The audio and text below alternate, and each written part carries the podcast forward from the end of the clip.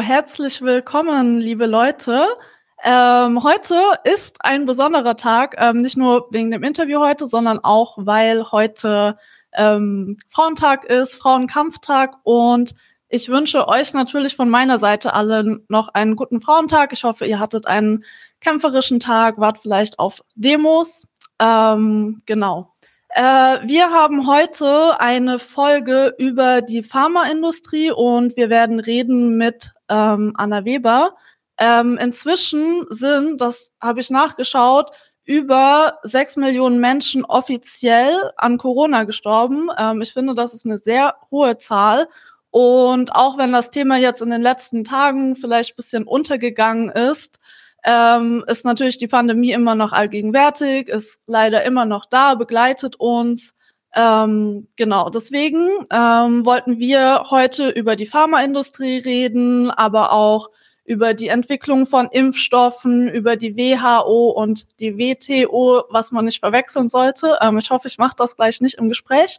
Ähm, genau, und dann wollen wir auch noch das Ganze aus einer antikapitalistischen Perspektive kritisieren, uns vielleicht anschauen, welche Individuen haben zu viel Macht ähm, innerhalb der WHO, was ist zum Beispiel dran an ähm, den Vorwürfen gegenüber der Bill und Melinda Gates Stiftung. Ähm, genau.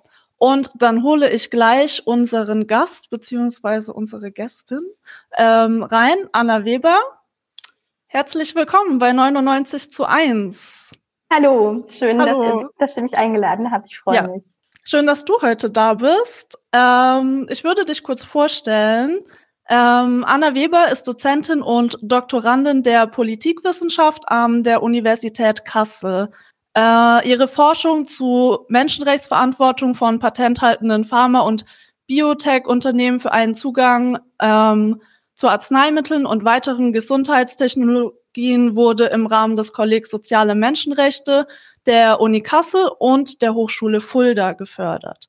Und erste Ergebnisse, darüber bin ich auch ähm, auf deine Forschung gestoßen, auf deine Artikel gestoßen, wurden in der Z, Zeitschrift für marxistische Erneuerung, und in der Prokla, Zeitschrift für kritische Sozialwissenschaften veröffentlicht. Ähm, Habe ich irgendwas vergessen oder willst du noch irgendwas hinzufügen? Nö, ich glaube, das passt so. Ich dachte noch, ähm, dass ich auch noch irgendwie aktivistisch unterwegs bin, aber das sind hoffentlich alle, weil allein machen sie dich ein und gemeinsam mit Verbündeten lässt sich das Leid doch eher ertragen. Ja. Genau, aber das ist jetzt für hier ähm, nicht so relevant, sondern ich ähm, habe eben die Forschung zum Zugang zu Arzneimitteln schon vor der Pandemie begonnen, 2016, und dann kam die Pandemie rein und der Zugang zu Impfstoffen wurde nochmal drängender. Genau, ja. das ist quasi der Hintergrund, den ich mitbringe. Ja, ja, ja, genau. Deswegen sehr passend zur Pandemie. Ähm, genau, also wie ihr das auch sonst kennt, könnt ihr natürlich äh, Fragen stellen. Ähm, genau, wenn die passen, dann werden wir die aufnehmen. Und ja, genau, dann lass uns doch äh, direkt starten. Und zwar erstmal wirklich super, super basic. Ähm, wenn wir jetzt heute über so die Pharmaindustrie sprechen oder auch so Schlagworte fallen wie Big Pharma, ähm, was genau ist damit überhaupt gemeint? Äh, welche Konzerne gehören dazu? Und so eine Frage, die ich auch hatte, gibt es überhaupt kleine Pharmakonzerne und ähm, hm. was ist so deren Rolle? Also grundsätzlich ähm, wird sozusagen in der Pharmaindustrie ein bisschen unterschieden zwischen den großen ähm, Marken oder Originalherstellern, die eben auch forschende Pharmaunternehmen genannt werden. Ähm, wobei ich das Forschen auch nochmal in Anführungszeichen setzen würde. Warum sage ich gleich? Und ähm, Generika-Herstellern. Also Generika sind die ähm, Hersteller, also sind Arzneimittel oder ähm, auch Impfstoffe, die produziert werden von einem Originalmedikament durch ähm, Rück, durch nach, also Reverse Engineering heißt es, dass das quasi von, von hinten angefangen her, herausgefunden wird, wie das gebaut wird und dann produziert wird und auf den Markt gebracht wird, wenn das Patent des Altoriginals abgelaufen ist. Und ähm, die sogenannten Big Pharma bezieht sich eben auf diese erste Gruppe, die Originalhersteller oder die Markenhersteller. Und die machen vom finanziellen Volumen den Großteil der Pharmaindustrie weltweit aus. Tatsächlich mengenmäßig die Arzneimittel oder auch Impfstoffe, die auf dem Markt sind, oder auch ich nehme da jetzt auch Diagnostika mit rein, ähm, sind aber also Generika, die, die nachgebauten ähm, Altoriginale sind aber mengenmäßig diejenigen, die, die weit den größten Teil auf dem, auf dem weltweiten Pharmamarkt ausmacht. Und ich hatte gesagt, ähm, die EMA, also sie heißen immer noch forschende Pharmaunternehmen, aber ich würde das eben in Anführungszeichen nennen, weil die sich oftmals Forschung einkaufen inzwischen und gar nicht mehr wirklich in die Grundlagenforschung vor allem selber investieren, sondern oftmals fortgeschrittene Produktkandidaten, die jemand anders entwickelt hat, oft kleinere Startups. Ähm. Biotech, in der Biotech-Bereich gibt es viele, viele Startups, ähm, die die dann aufkaufen in dem Moment, wenn der Produktkandidat weit genug entwickelt ist, dass er ein geringes wirtschaftliches Risiko und ein hohes ähm, der wirtschaftlichen Erfolg mit sich bringt. Und dann steigt eben Big Pharma ein. Und das haben wir mhm. ja auch in der Pandemie ähm, gesehen, dass Pfizer eben später mit eingestiegen ist und Bio BioNTech dann quasi auf der letzten. Stufe der Entwicklung geholfen hat. Genau, das heißt, BioNTech war auch ein Startup ursprünglich, ne? Genau, ja. auf jeden Fall. Und ich habe auch noch Zahlen mitgebracht, ähm, so drei Schlaglichter. Ähm, und zwar so die großen ähm, Bio, also es gibt auch große Big Pharma schließt eben Pharma, klassische Pharmaunternehmen und Biotech, ähm, neue Biotech-Unternehmen ein. So große sind eben Roche aus, mit Hauptsitz aus Frankreich, nee, Roche, Schweiz. Schweiz, Entschuldigung. Genau, genau Roche weiß, Schweiz, Sanofi, in, Frankreich und Pfizer, ja. USA. Und deren ähm, Jahresverkaufsumsätze bei den verschreibungspflichtigen ähm, Arzneimitteln sind eben im zweistelligen Milliardenbereich. Also Pfizer hatte jetzt seit ähm, 2021 oder 2020 noch vor der Pandemie einen Milliardenumsatz von 35,6 Milliarden. Und daran sieht man halt, dass sie einfach Giganten sind, wirtschaftliche Giganten und dass Big Pharma eben auch so einen sehr starken wirtschaftlichen, aber auch einen politischen und sozialen Einfluss haben und deswegen ähm, eben auch verdient wird, dass sie einen besonderen Fokus ähm, bekommen. Ja, ja. Ich die, ähm, noch eine Sache vielleicht historisch: So Big Pharma geht zurück ähm, auf das sogenannte Blockbuster-Business-Modell. Also die hatten und haben auch immer noch ein Geschäftsmodell. Das sind die sogenannten Blockbuster-Arzneimittel. Und man kennt den Begriff Blockbuster vielleicht aus dem Kino, ne? die, die, großen, die großen Blockbuster, die eben Publikumsmagneten sind und alle zu sich ähm, ziehen. Und Blockbuster-Arzneimittel sind Arzneimittel, die einen Jahresumsatz von mindestens einer Milliarde Dollar haben. Hm. Und so ja. sind die eben groß geworden. Und oft sind die auch so, dass die verschiedenen ähm, Big Pharma Konzerne sich so in ihrem Marktbereich eingenistet haben und ein oder zwei oder wenige Blockbuster haben. Und die machen dann wiederum 40 bis 60 Prozent ihres Gesamtbetriebs, ähm, also ihres Gesamtvermögens aus oder ja. Finanzkapital. Ja. ja.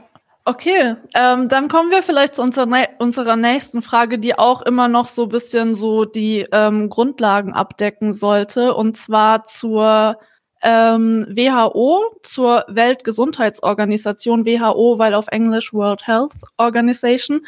Ähm, wie genau funktioniert die eigentlich und was sind ihre Aufgaben, vor allem auch jetzt so auf die Pandemie bezogen, was sind und waren da ihre Aufgaben? Und was mich auch interessieren würde, ist, wie die WHO Einfluss nehmen kann auf das Pandemiegeschehen. Und vielleicht noch so als äh, letztes Anhängsel, ähm, was ist dran an den Vorwürfen, dass Bill Gates zu viel Macht hat innerhalb der WHO? WHO? Hm. Also ich möchte hier genau auf Bill Gates ähm, oder die Bill und Melinda Gates Stiftung kommen wir genau. auf jeden Fall zu sprechen, wobei, ähm, weil wir da eben gucken müssen, dass wir differenziert vorgehen und nicht irgendwelchen Verschwörungs-, Verschwurblern da Vorschub halten. Das ist nicht unser Interesse. Trotzdem genau, wir auf jeden eine, Fall. Eine demokratische oder eine ähm, auch kapitalismuskritische Kritik äußern und gucken, was da eben dran ist. Ähm, die Weltgesundheitsorganisation ähm, wurde 1948 gegründet, eben ähm, nach dem Zweiten Weltkrieg. Und das Ziel, das quasi ihr Mandat ist, dass alle Völker das höchstmöglich erreichbare Niveau an physischer und psychischer Gesundheit haben. Das heißt, das Mandat der WHO ähm, bezieht eben sich auf einen Gesundheitszustand, der sowohl die physische als auch die psychische Gesundheit meint. Und die meinen aber auch, Gesundheit ist mehr als die Abwesenheit von ähm, Krankheit und Leiden, sondern die haben eben sehr umfassenden sozialen ähm, und allgemeinen ähm, Gesundheitsbegriff. Und das macht halt auch ähm, wichtigen Teil ihrer Arbeit aus, dass sie sich eben nicht nur mit der Koordination von nationalen und internationalen Aktivitäten beim Kampf gegen übertragbare oder nicht übertragbare Kampf, äh, Krankheiten be, ähm, bemühen, sondern auch sowas wie ähm, Gesundheits- und Krankheitsdaten ähm, ermitteln oder im Feld der sozialen Determinanten von Gesundheit unterwegs sind, wo es auch um Arbeitsbedingungen geht oder Ernährungsprogramme oder Zugang zu Wasser- und Sanitäreinlagen, also Rahmenbedingungen, die auch mit, natürlich mit beeinflussen, ähm, welches Gesundheitsniveau ein Mensch erreichen kann. Und da unterstützt die WHO die Länder, die Mitgliedsländer. Es gibt 194 Mitgliedsländer. Ähm, das höchste Entscheidungsorgan der WHO ist die Weltgesundheitsversammlung, wo eben eigentlich das Prinzip ähm, ähm, greift, quasi jedes Mitgliedsland hat ähm, demokratische Stimmrechte.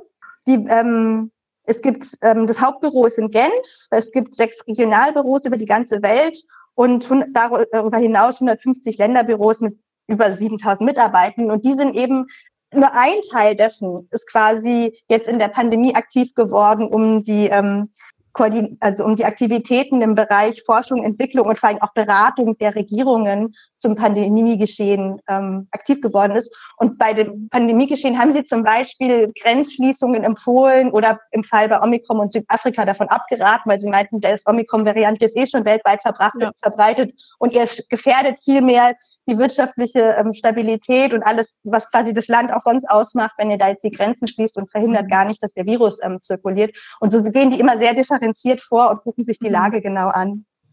Und ähm, genau, jetzt die, der Einfluss der Bill und Melinda Gates Foundation, das ist halt insofern ein Problem, dass wir uns nicht nur angucken müssen, was machen die eigentlich, sondern was sind die Bedingungen, die dazu geführt haben, dass die Bill und Melinda Gates Foundation so einflussreich ist. Und ähm, die Weltgesundheitsorganisation ist quasi eigentlich eine, eine Organisation, die die globale Gesundheit weltweit mit unterstützt und die Aktivitäten der Länder koordiniert. Aber für diese große Aufgabe hat sie halt einen viel zu kleinen Etat. Die hat mhm. ähm, sieben Milliarden US-Dollar als Doppelhaushalt, das sind 3,5 Milliarden im Jahr, das ist viel zu gering.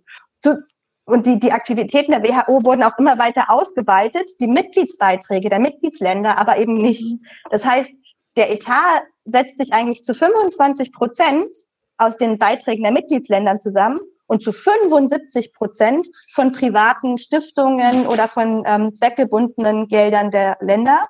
Und so ist eben nicht nur Bill und Melinda Gates Foundation, sondern auch ähm, der Welcome Trust oder die, ich glaube, Rotaria sind da auch mit aktiv, sind halt eben so private Geldgeber, die so eine Art Feuerwehrfunktion haben. Also die löschen den Brand der chronischen Unterfinanzierung der Weltgesundheitsorganisation, bekommen darüber aber auch einen sehr großen Einfluss. Und da ist natürlich jetzt bei ähm, Bill und Melinda Gates Foundation, finde ich schon relevant, dass wir uns die nochmal im genaueren angucken, weil die hatten dann, also die Weltgesundheitsorganisation arbeitet quasi als demokratische Institution oder formal demokratisch. Ähm, die ähm, arbeiten transparent, ähm, haben Rechenschaftspflicht ihren Mitgliedstaaten gegenüber und haben eben ähm, eine, eine demokratische Steuerung. Die Bill und Melinda Gates Foundation ist ein privater mhm. Akteur, mhm. die überhaupt nicht transparent sind, die überhaupt niemandem gegenüber rechenschaftsschuldig sind und die eben auch eine eigene Logik oder eigene Interessen verfolgen. Also Bill Gates zum Beispiel, ähm, das hat, kann man so ein bisschen aus dem, was er, wie er sich öffentlich äußert, kann man das ähm, nachvollziehen. Der glaubt halt tatsächlich, dass die freie Marktwirtschaft das Maß aller Mittel ist und dass sie quasi, dass, dass wir Probleme damit lösen, indem wir Marktwirtschaft in alle Bereiche des Lebens ja. bringen. Und er glaubt eben, dass Privatakteure bessere Maßnahmen durchsetzen können als Staaten und dass es auch keinen strukturellen Interessenskonflikt gibt zwischen dem privaten Streben nach Profit und einem mhm. Einer öffentlichen Verantwortung für eine öffentliche Gesundheit. Und wenn jemand so denkt, dass er da keinen Interessenswiderspruch sieht und dann aber gleichzeitig mit sehr viel Geldern Einfluss nehmen kann, gibt es halt immer wieder Probleme. Und das sieht man in der Pandemie zum Beispiel. Es wurde so eine, so eine Fazilität, die COVAX-Fazilität, ähm, als, ähm, als globaler Verteilungsmechanismus für Impfstoffe ins Leben gerufen. Und das war Teil von dem Act A, ähm, ich weiß nicht, äh, Access to COVID-19 Tools Accelerator. Das ist dann so eine öffentlich-private Partnerschaft. Und eigentlich hätte für so ein Konstrukt, für so ein Gebilde die WHO die Hauptverantwortung übernehmen müssen, die Weltgesundheitsorganisation. Mhm. Aber das ist eben nicht der Fall, sondern sie ist ein Teil von vielen, neben eben auch ähm, Big Pharma oder öffentlich-privaten Partnerschaften, in denen Big Pharma eine Rolle spielt. Und das ist auch so ein mit ein Einfluss, der halt ja, durch ja. solche Akteure wie die Bill und Melinda Gates Foundation ähm, zustande gekommen ist. Ja, ich finde auch ähm, krass, ich habe vorhin noch mal so eine Doku angeguckt, ähm, in der auch gesagt wird, also da wurde so ähm, geschaut, mit wem die Bill und Melinda Gates, ähm, ich glaube auch so durch Aktienkäufe oder Anteile beteiligt ist und da waren so äh, Waffenhersteller wie Airbus und auch ähm, andere andere Unternehmen, wo man sich auch denkt, also das trägt ja auch überhaupt nicht zur Gesundheit bei ähm, von, von anderen Menschen, wenn man gesundheitlich irgendwie ganzheitlich betrachtet und eben nicht nur ähm, darauf bezieht, dass äh, Leuten so Medizin gegeben wird. Ähm, genau deswegen denke ich auch, dass das auf jeden Fall so, so ein bisschen äh, paradox ist. Ähm, genau, Absolut, was da hast du recht, ja. Äh, was ich dann noch kurz fragen wollte, also wir haben, du hast jetzt schon so ein bisschen was gesagt, dass eben ähm, 75 Prozent äh, von von der WHO privat finanziert ist. Wie ist das denn da mit Pharmakonzernen? Sitzen auch sozusagen Pharmakonzerne irgendwie in der WHO oder können die ihre Interessen innerhalb der WHO ähm, durchsetzen irgendwie? Also nochmal ähm, bis, ähm, ähm, ein bisschen ähm, zur Ergänzung, die 75 Prozent sind nicht komplett privat, sondern das sind zum mhm. Teil auch Regierungen, die sind aber zweckgebunden und stehen der WHO nicht frei zur Verfügung. Das heißt, die kann nicht selber darüber entscheiden und die da einteilen, wo sie gerade den größten gesundheitlichen Bedarf sieht, sondern muss die Gelder eben so nehmen, wie das der ähm, Geldgeber vorsieht. Und bei ähm, Pharmaunternehmen ist es so, ähm, ich weiß nicht genau, was so die formalen Wege der Einflussnahmen sind. Ich glaube, so, dass sie zu bestimmten Hearings eingeladen werden oder so. Aber sie haben eben offiziell kein Mitspracherecht bei zum Beispiel der Welt, dem wichtigsten Gremium der Weltgesundheitsversammlung. Und natürlich ist es aber so, dass Pharmakonzerne und vor allem die Dachverbände von Pharmakonzernen versuchen, durch Lobbying und gezielte Einflussnahme ähm, Druck auszuüben ähm, zu ihren Gunsten, zu ihren partikularen Interessen. Und da kann man halt auch sagen, glücklicherweise arbeiten aber auch in der Weltgesundheitsorganisation schlaue Köpfe, die dann ähm, diesen Druck nicht eins zu eins annehmen. Ne? Auf der einen Seite ist die versuchte Einflussnahme und auf der anderen Seite ist es, mhm. schaffen die es aber, Einfluss zu nehmen oder wo schafft es dann die Weltgesundheitsorganisation oder einzelne Mitarbeiter und einzelne Abteilungen dann doch ihr eigenes Ding zu machen und ähm, ihre eigene Strategie zu verfolgen. Und selbst, selbst die Bill und Melinda Gates Foundation ist ja auch nicht absolut beratungsresistent. Also Bill Gates ist ganz am Anfang aufgetreten mit, nee, wir brauchen nur technologische Lösungen, wir brauchen nur gezielte Maßnahmen und sowas wie Gesundheitssysteme fördern, ist viel zu kompliziert. Wir müssen irgendwie die Pille an den richtigen Ort bringen. Mhm. Ähm, und inzwischen sagt er halt auch, er ist auch überzeugt werden, ja, so Gesundheitssysteme sind wahrscheinlich schon relevant dafür, um die Pille an den richtigen Ort zu bringen. Ja. Also ja. Genau, so, ja. so läuft es dann. Ist das nicht ein einseitiger Weg, sondern ähm, es besteht Hoffnung. Ja. Okay, und dann ähm, eine andere Sache in der WTO, also in der ähm, Welthandelsorganisation. Ich denke, das haben jetzt ähm, alle, die hier gerade zuschauen, bestimmt schon mitgekriegt, ähm, dass sich auch beschäftigt wurde mit der Frage von intellektuellen Eigentumsrechten im Rahmen der Pandemie. Ähm, das heißt, es wurde diskutiert darüber, die ähm, Patente für die Impfstoffe ähm, auszusetzen. Und Indien und Afrika zum Beispiel haben schon im Oktober 2020 einen Antrag auf zeitweisen Patentverzicht gestellt innerhalb der WTO. Ähm, und es gibt inzwischen sogar eine Liste mit 120 ähm, Unternehmen in verschiedenen Ländern in Afrika, Asien, Lateinamerika, die zum einen den technischen Anforderungen und den Qualitätsanforderungen zur Herstellung von mRNA-Impfstoffen genügen. Das heißt, sie könnten auch ähm, Impfstoffe produzieren, wenn, wenn es eben einen Technologietransfer geben würde, wenn es Rechtssicherheit geben würde beim Nachbau der patentgeschützten Impfstoffe ähm, und wenn es zu einer Freigabe von den klinischen Daten kommen würde.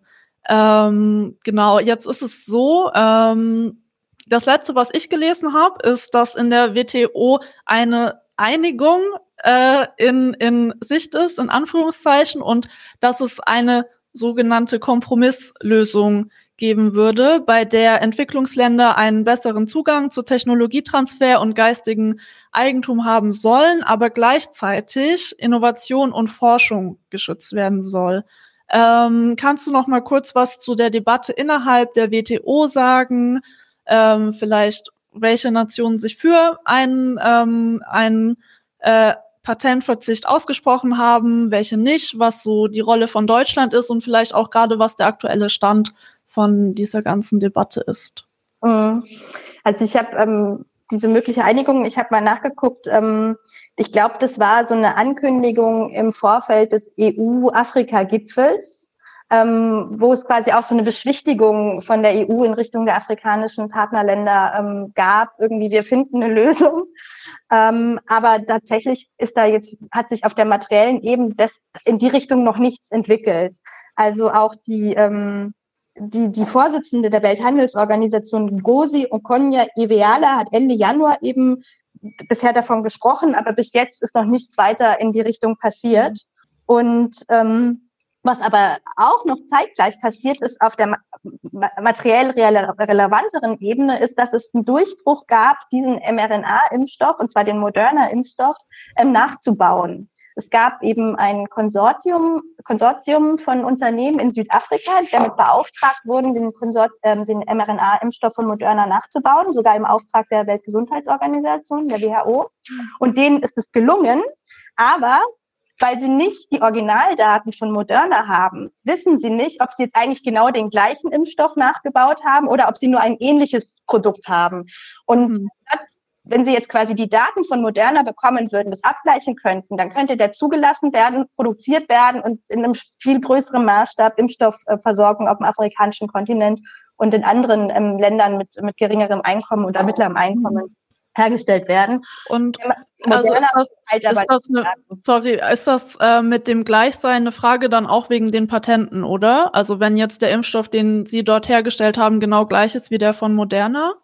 Na, da ist es sozusagen, da ist es noch ein bisschen ähm, ambivalent mit den Patenten, weil Moderna hatte nämlich eigentlich gesagt, dass sie keinen, also dass sie nicht auf die Durchsetzung ihres Patentes drängen werden, solange die Pandemie ist. Deswegen hatte sich die WHO auch dafür entschieden, den Moderna-Impfstoff nachbauen zu lassen und nicht den BioNTech-Impfstoff, weil sie schon wussten, da ist mit BioNTech und Pfizer ähm, ein Big Pharma-Konzern, wenn wir da versuchen nachzubauen, werden die uns viel schneller mit Rechtsstreitigkeiten drohen. Und Moderna hatte eben öffentlich gesagt, nee, wir werden ähm, keinen, wir werden nicht auf die Durchsetzung unseres Patentrechts drängen. Jetzt ist aber so, dass Moderna tatsächlich parallel in afrikanischen Staaten jetzt schon ein Patent angemeldet hat und eben nicht darauf verzichtet hat. Deswegen gibt es gerade jetzt in den USA öffentlichen Druck von der Zivilgesellschaft auf Moderna, dass sie eben ihr Patent wieder zurückziehen, ihre Patentanmeldung. Also es wird ja erstmal angemeldet, dann wird es begutachtet von den nationalen Behörden und dann muss es verabschiedet werden. Und da ähm, revolutioniert eben die Zivilgesellschaft in den USA schon dagegen. Und die Hoffnung ist auch, selbst wenn Moderna das anmeldet, ähm, dass sie trotzdem nicht auf die Durchsetzung drängen. Das heißt, dass die Unternehmen, die das nachgebaut haben, ähm, ja, die genießen keine vollumfängliche Re äh, Rechtssicherheit. Für die ist es schon auch ein juristisches Risiko. Und es mhm. gab es in der Vergangenheit, dass Unternehmen, die ähm, was nachgebaut haben, dass die massiv verklagt sind und das auch zum Konkurs geführt hat. Und die denken natürlich auch betriebswirtschaftlich. Ne? Das sind keine sozialistischen Unternehmen, ja, ja. sondern die müssen auch auf dem Markt überleben. Ja, ja, ja. Okay. Genau. Ähm, also das ist sozusagen, also das ist eigentlich das viel relevantere, dass da eben so ein Durchbruch äh, ähm, erzielt wurde, dass dieser mRNA-Impfstoff nachgebaut werden konnte, aber immer noch nicht, äh, also immer noch in der Entwicklungsphase ist. Vielleicht ähm, mhm. sprechen wir ja auch später nochmal darüber, wie so ein Prozess von der Forschung über die Entwicklung bis zur Marktzulassung ja. abläuft. Aber ich würde gerne noch ähm, kurz drei Grafiken einblenden. Yes, die kann ich zeigen. Ähm, zuerst die erste, ne? Diese hier. Mhm. Ja. Genau. Da sehen wir nämlich so ein bisschen, also nochmal diese, diese Ungleichheit, was mhm. es bedeutet, wie die Pandemie derzeit eben nicht weltweit eingedämmt wird, weil ähm, die Impfstoffe nicht weltweit produziert werden. Wir haben gehört, es gibt inzwischen eine Liste mit 120 Herstellern, die eigentlich in der Lage wären, mRNA-Impfstoffe zu produzieren. Die dürfen aber nicht, und sie werden auch nicht in die Lage versetzt. Und deswegen haben wir eine weltweite Impfstoffknappheit lange Zeit gehabt. Und ähm, wir sehen hier die Länder, die dunkelblau, also so sehr blau sind. Da haben, die haben eben schon Impfquoten über 182 Prozent oder 62. Ja, ich kann leider, ich kann leider nicht gut ranzoomen. Und vielleicht sagen wir auch noch mal für die Zuhörer, die mhm. nur Audio zuhören. Also die dunkelblauen Länder sind vor allem Europa, ähm, Nordamerika, aber auch ähm, Teile von Südamerika. Genau. Brasilien, genau. Ja.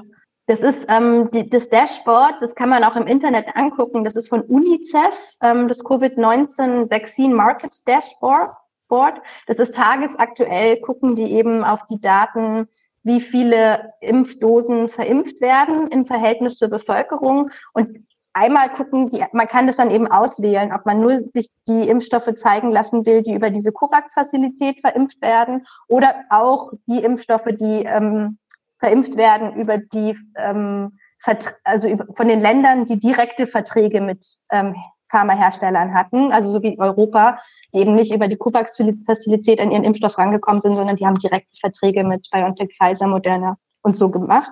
Und die zweite Grafik, ähm, die ist auch nochmal das Dashboard. Und da ist ein bisschen rangezoomt, dass eben vor allem in Afrika, Sudan, Tschad, Niger, Tansania sieht man eben ähm, dass sozusagen im Vergleich zu bei uns, wir haben die Dritt- oder Viertimpfung, sind dort erst zwei Prozent der Bevölkerung ja. haben Zugang zu Impfstoffen. Und hier sieht man auf der rechten Seite auch eben von Liberia, Liberia Sierra Leone, also die Länder sind da nochmal einzeln gelistet, die eben sehr, sehr geringen Zugang zu Impfstoffen haben. Und jetzt ähm, die dritte Grafik, genau. Das ist sozusagen, ähm, da habe ich die Quelle ähm, das ist die, die EPSU, die Europäische ähm, Gewerkschaft für Beschäftigte im öffentlichen Dienst. Die, ähm, also viele, viele Gewerkschaften und zivilgesellschaftliche Organisationen haben eben diesen Antrag auf ähm, zeitweiligen ähm, Verzicht auf Patentdurchsetzung bei der Welthandelsorganisation, bei der WTO unterstützt. Der Antrag wurde ja von der indischen Regierung und der südafrikanischen Regierung eingebracht und viele Länder haben den unterstützt und eben auch Gewerkschaften. Und dir hat die EPSU das so visualisiert, welche Länder die Befürworter des ähm, TRIPS Waivers sind, des Antrags auf Patent, Patentverzicht bei der WTO und welche Länder die Gegner dessen sind. Und da sieht man eben, die Länder, die die geringsten Impfstoffquoten haben, sind die Befürworter des TRIPS Waivers und die Länder, die schon die höchsten Impfquoten haben, die wir vorher hatten, sind die Gegner. Und da sieht man halt sozusagen dieser Impfstoffnationalismus, wie stark es im eigenen Interesse ist, wenn die eigene Bevölkerung geschützt ist, wie wenig dann noch Druck besteht, sich für eine globale Bekämpfung der Pandemie einzusetzen. Und ähm, auf der Grafik gerade eben, die war vom Stand ähm, Februar 2021 und im Mai 2021 hat ja sogar der US-Präsident Biden und die neue US-Regierung gesagt, selbst sie würden für einen temporären Patentverzicht ähm, werden da zumindest offen. Und das ist schon symbolisch ein wahnsinnig wichtiger ja. Schritt. Und da hat sogar dann am selben Tag, glaube ich, die Bill und Melinda Gates Foundation ähm, Presse-Statement ähm, rausgehauen, dass auch sie für einen temporären Patentverzicht mhm. ähm, in diesem, in, in der, im Fall der Pandemie ähm, bereit wären oder das unterstützen würden oder ähm, das für, für ähm, möglich ähm, halten, darüber nachzudenken. Und da ist halt so ein bisschen ähm, könnten wir uns so mit marxistischem Vokabular vorstellen, das, sind so, das ist so ein bisschen die Perspektive des ideellen Gesamtkapitalisten. Ja. Der ideelle Gesamtkapitalist, der halt nicht nur sagt, wir müssen auf die Interessen einer, einiger weniger Betriebe oder Hersteller oder einer Branche, der Pharmabranche gucken, sondern es geht halt darum, der Kapitalismus als Ganzes, die global, globalisierten Wertschöpfungsketten, die globalisierten Produktions Ketten, die unterbrochen werden durch die Pandemie, der, die, die Jahre, Jahrzehnte, die die Länder zurückgeworfen werden in ihrer Entwicklung, was das quasi bedeutet, auch langfristig und da jetzt kurzfristig, dass eine Branche mal was abgeben muss und mal auf ihren Technologievorsprung verzichten muss und diesen mRNA-Technologie teilen müsste, ähm, wäre halt wahrscheinlich aus der Perspektive des ideellen Gesamtkapitalisten vertretbar oder sogar notwendig. Mhm. Aber es gibt nur diese Perspektive des ideellen Gesamtkapitalisten. Es gibt keine Instanz, die das im Kapitalismus durchsetzen kann. Weil du halt in dem in der globalisierten Welt, in der wir haben, haben wir die verschiedenen nationalen Standortinteresse, Interessen. Ja. Und so ist Deutschland halt einerseits irgendwie, ja, Impfstoff ist ein globales Gut und Merkel hat gesagt, ja, wir müssen irgendwie den Impfstoff zugänglich machen und deswegen hat Deutschland eben sein, seine Spendenbeiträge erhöht und, und äh, spendet auch Impfstoffe aber gleichzeitig schützt sie die nationale ja. ähm, Wirtschaft und den heimischen ähm, Hersteller BioNTech und sagt, nee, aber Patentverzicht oder ja. ähm, es ist ja nicht nur Patente, es geht um Geschäftsgeheimnisse, es geht um Markenrechte und es geht also um ein ganzes Paket von intellektuellen Eigentumsrechten. Nee, da ist die deutsche Bundesregierung nicht dafür. Und selbst mhm die neue Regierung jetzt, ne? Also selbst die ähm, Grüne, Regierung, so genau. linkere Regierung auf jeden Fall. Also die, Grünen, die Grünen haben in der Opposition letztes Jahr, nachdem die USA ähm, gesagt hat, ja, wir haben da so eine Offenheit gegenüber dem Patentverzichtsantrag, haben sogar die Grünen ähm, fast einstimmig oder ich glaube einstimmig für den Antrag von der Linken im, im Bundestag gestimmt, dass sie eben auch mit dafür wären. Und jetzt in mhm. Regierungsverantwortung hat ja Natürlich mit BioNTech geredet und äh, nee, das geht halt nicht. Nee, ja. ist halt nicht, ja. ja. Und das ja. ist schon ein krasser Widerspruch, ne? Diese nationalen Standortinteressen versus dem globalen Interesse. Und das ist eben, es gibt keine übergeordnete Instanz der Vernunft und der Solidarität, wo Entscheidungen mhm werden, die eigentlich notwendig wären. Das sehen wir ja beim Klimawandel und das sehen wir eben ja. jetzt auch bei der Bekämpfung der Pandemie. Ja, ja, ja. Ähm, vielleicht noch mal kurz, also dieses TRIPS-Abkommen ähm, ist ja ein Abkommen über handelsbezogene Rechte an geistigen ähm, Eigentum. Seit wann gibt es das eigentlich? Ähm, ja, 90. Und was, also kannst du noch ein bisschen was dazu sagen, was genau das beinhaltet? Und was ich noch sagen wollte, ich finde das auch ganz interessant, weil das gibt es ja auch noch nicht immer. Also das kam ja auch erst so ähm, später dazu, dieses Abkommen. Genau, also es war halt tatsächlich so, dass ähm, bis in die 90er Jahre hinein, ähm, sogar noch bis ins Jahr 1992, viele Länder ähm, pharmazeutische Produkte von der Patentierbarkeit ausgeschlossen haben. Also ähm, Spanien, Griechenland und Norwegen waren eben Länder in Europa, die bis 1992 noch gesagt haben, nee, wir können Pharmaprodukte nicht patentieren, sondern die, da muss es irgendwie andere Mechanismen geben. Das sind ähm, relevante Güter und die können wir nicht so strikt der, der Marktlogik unterwerfen. Und das war halt so, es gab in den ähm, 90er, 1970er Jahren gab es eine wachsende Generika-Industrie, also dieses ähm, den Nachbau von, von Originalprodukten oder ähm, und insbesondere in Indien, Brasilien ähm, gab es eine, eine wachsende Generika-Industrie, aber selbst in den USA gab es eine Generika-Branche, die die ähm, etablierten Big Pharma-Unternehmen eben herausgefordert hat. Und dann haben eben ähm, gab es eine Lobbykampagne ähm, die wurde von ähm, US-Pharmakonzernen mit ähm, durchgeführt. Ich glaube, da hatte da auch bereits auch Pfizer eine, eine tragende Verantwortung. Ich bin mir jetzt nicht ganz sicher. Vielleicht, wenn es jemand nachgucken will. ähm, das ist auf Wikipedia die Lobbykampagne zum ähm, TRIPS, ähm, äh, zu Zustandekommen des TRIPS-Abkommens. Aber das waren eben nicht nur US-Pharmaunternehmen, sondern vor allem auch die Medienbranche, die also Internet, ähm, ähm, Microsoft, mhm. ähm, also alles quasi, wo geistige Eigentumsrechte ja. eine Rolle spielen. Ja. Ähm, Industrie, ähm, die gesagt haben, wir brauchen weltweite Standards zum Schutz von geistigem ja. Eigentum. Ja. Und die haben zuerst quasi die US-Regierung erfolgreich ähm, belobbyt und auf ihre Seite gezogen und dann auch die europäischen Regierungen. Ja. Und bis dahin, bis damals war es eben noch so, dass die eigentlich ähm, geistiges Eigentum und Patentrecht über die WIPO, die World Intellectual Property Organization, geregelt war. Und die hatte aber ähnlich wie die Weltgesundheitsorganisation, über die wir vorhin geredet haben, ähm, so eine Art von, von freiwilliger Mitgliedschaft. Und da war es eben so, dass in diesem Gremium die Länder des Südens gesagt haben, nee, wir wollen pharmazeutische und chemische Prozesse von der Patentierbarkeit ausschließen lassen. Und dann sind die Länder des globalen Nordens, die Industrieländer, haben dann einfach ein anderes Forum sich gesucht und sind dann mhm. über die Welthandelsrunden gegangen und haben die mhm. Welthandelsorganisation, die WTO, gegründet, weil sie sich dort stärker durchsetzen konnten ja. und haben auch einen Druck auf die ähm, Länder des Südens ausgeübt, der WTO Mitglied, also Mitglied zu werden. Und es war keine, keine freiwillige äh, Entscheidung mehr, sondern es ging eben mit einem Druck einher, auch mit Strukturanpassungsprogrammen, mit ähm, Schuldenprogrammen. Mhm. Ja. Und die Länder haben eben ähm, sich da ähm, die Länder, die der WTO-Mitglied werden, verpflichten sich auch automatisch dazu, das TRIPS-Abkommen umzusetzen. Und da mhm. gab es gewisse Übergangsfristen für Länder, ähm, für ärmere Länder ähm, bis in die Mitte der Nullerjahre hinein. Und jetzt, selbst jetzt sind die am wenigsten entwickelten, äh, sogenannten, sogenannten am wenigsten ja. entwickelten Länder noch bis 2033 ausge, ähm, ausgesetzt, ähm, ausgenommen vom TRIPS-Abkommen. Das heißt, wenn die dort den Impfstoff produzieren würden, könnten die immer noch nicht verklagt werden von, von Big Pharma. Ah, okay. Deswegen ist es ja auch sozusagen so ein Ziel, dass man irgendwie Bangladesch oder andere LDCs, ähm, LDCs mit reinholt. Ähm, aber das sind halt immer nur so kleine Nischen und das hilft reicht aus, um die Pandemie zu bekämpfen.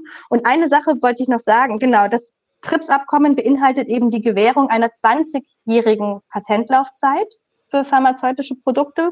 Ähm, das ist mhm. ein so ein Mindeststandard, der dann ähm, verpflichtend geworden ist. Und ähm, eigentlich noch eine sozusagen so eine so eine Kontextsache ähm, haben die Nordländer, die Industrieländer gesagt, wenn ihr, die Südländer, Mitglied werdet bei der Welthandelsorganisation, dann öffnen wir unsere Agrarmärkte und hören auf mit den Agrarsubventionen. Und ich weiß nicht, ob ein paar mhm. von euch quasi die Geschichte kennen, das haben sie halt nie gemacht. Also der globale Süden wird immer noch überschwemmt mit die hier in Europa und USA subventioniert werden und dort werden Agrarmärkte zerstört und das Versprechen wurde halt nicht eingehalten. Und das ist sozusagen eine ja. Manifestation der Ungleichheit zwischen Nord und Süd, die sich durchzieht und die auch eben im TRIPS-Abkommen ähm, institutionell verankert ist und sich eingeschrieben hat. Ja. Krass, ich finde, dass man dabei ja auch nochmal sieht, so äh, wie demokratisch eigentlich so eine Organisation wie die WTO äh, zugeht. Ne? Und ja, wie, wie, stark es aber trotzdem dieses äh, Nord-Süd-Gefälle gibt.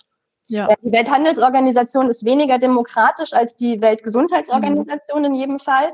Ähm, aber heutzutage haben wir ja nicht mehr nur diese multilateralen Handelsverträge, ähm, wie das TRIPS-Abkommen oder die ähm, Handelsverträge, die in der Welthandelsorganisation ähm, ähm, damit verknüpft sind, sondern wir haben bi- und ähm, bilaterale Handelsverträge. Das heißt, dass quasi die EU mit einzelnen Kontinenten oder mit einzelnen Regionen Handelsverträge schließt oder die USA mit einzelnen Regionen. Und in diesen Handelsverträgen werden die sogenannten TRIPS Plus Standards verankert. Das heißt, es sind nochmal schärfere Rechte, die die Eigentum, also die geistige Eigentum der ähm, patenthaltenden Konzerne schützen. Da gibt es dann nochmal schärfere ähm, Rechte, zum Beispiel im Bereich des, des Datenschutzes, des Unterlagenschutzes oder längere Gewährleistung von Rechten.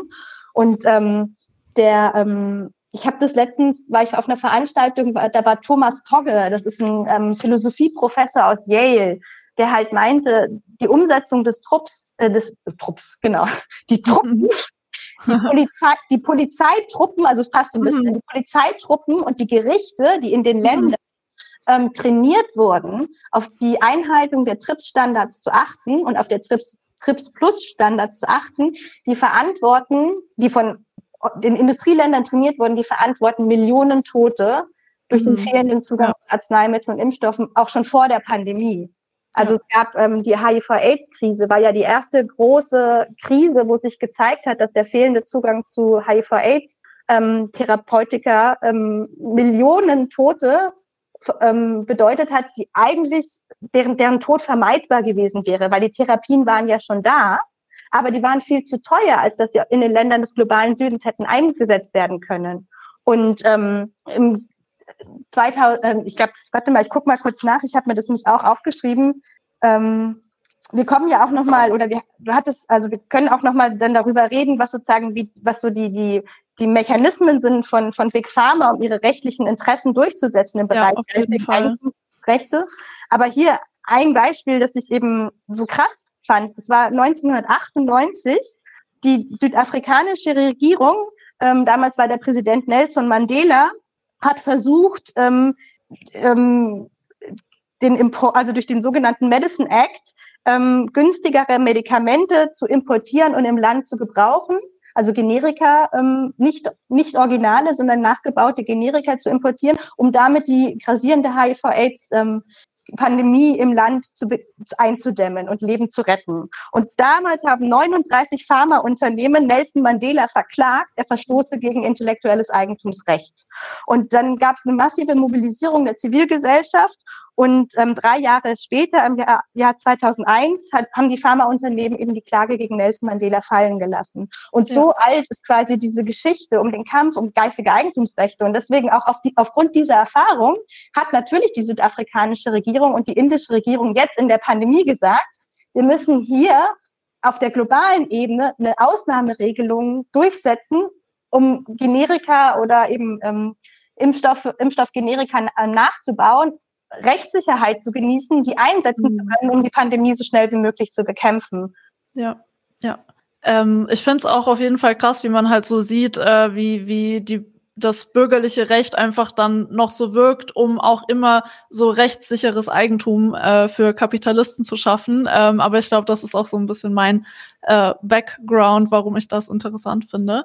Ähm, vielleicht noch eine andere Sache. Ähm, also wir haben ja jetzt viel darüber gesprochen, ähm, dass also inwieweit so Patentrechte zusammenhängen mit einer profitorientierten kapitalistischen Produktionsweise. Und wir haben auch, ähm, also du hast schon diese Statistiken uns gezeigt, dass in vielen Ländern des globalen Südens, gerade in Afrika, ähm, noch fast gar keine Personen geimpft wurden. Und zum Beispiel hier in Deutschland ist es jetzt so, dass bald Leute ihre vierte Impfung ähm, angeboten bekommen oder auch das Impfstoff weggeschmissen ähm, wird.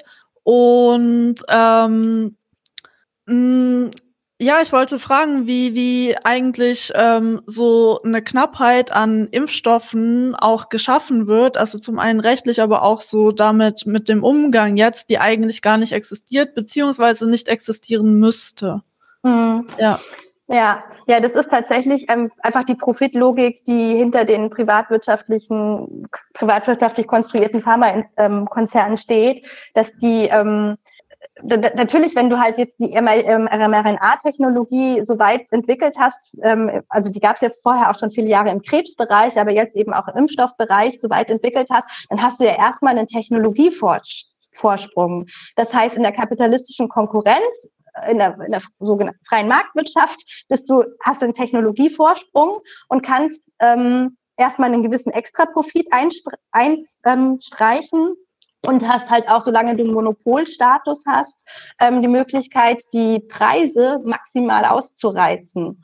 Mhm. Und so haben ja auch BioNTech, Pfizer und Moderna in den Folgeverträgen, die sie hatten, also nicht in den ersten Verträgen, aber in den Folgeverträgen mit der EU in den USA, die Preise für die Impfstoffe nochmal erhöht, obwohl ähm, eigentlich die wahrscheinlich ihre Forschungs- und Entwicklungskosten schon längst wieder reingeholt haben. Mhm. Und ähm, sozusagen, und dann, wenn du dann darüber hinaus, ähm, also diese künstliche Verknappung des Impfstoffes trägt natürlich dazu bei, dass du höhere Preise durchsetzen kannst, dass du länger die Extraprofite einstreichen kannst. Und wenn du da durch eine gewisse Marktposition langfristig aufbauen kannst und die Konkurrenten klein halten kannst, ist es halt eine Sicherung von, von Monopolrenten. Also das sozusagen das, ähm, das Streben nach dem Erreichen von einem Monopolstatus, um dann eben langfristig ein rentenartiges Einkommen ähm, zu erzielen.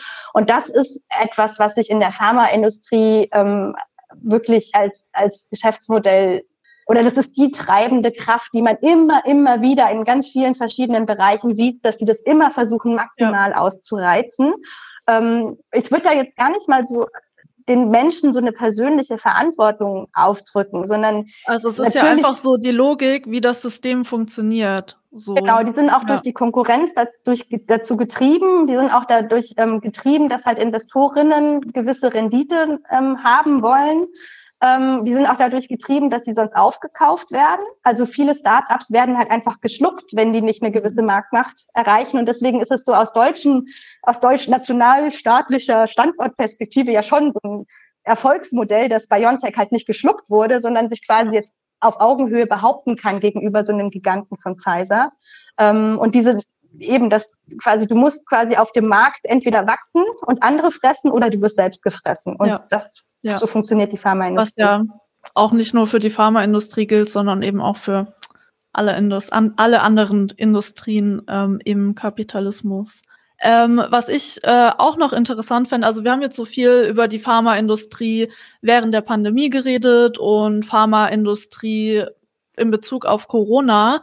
Ähm, ich würde jetzt gerne ein bisschen allgemeiner werden und so zur Pharmaindustrie generell was ähm, sagen. Ähm, genau, nämlich, äh, wie ist das denn mit zum Beispiel dem ähm, Imperialismus, über den wir gerade gesprochen haben, ähm, mit der ungleichen Verteilung zum äh, bezüglich dem Zugang zu Medikamenten und auch der ähm, Profitorientierung an, an der ähm, die Pharmaindustrie ausgerichtet ist.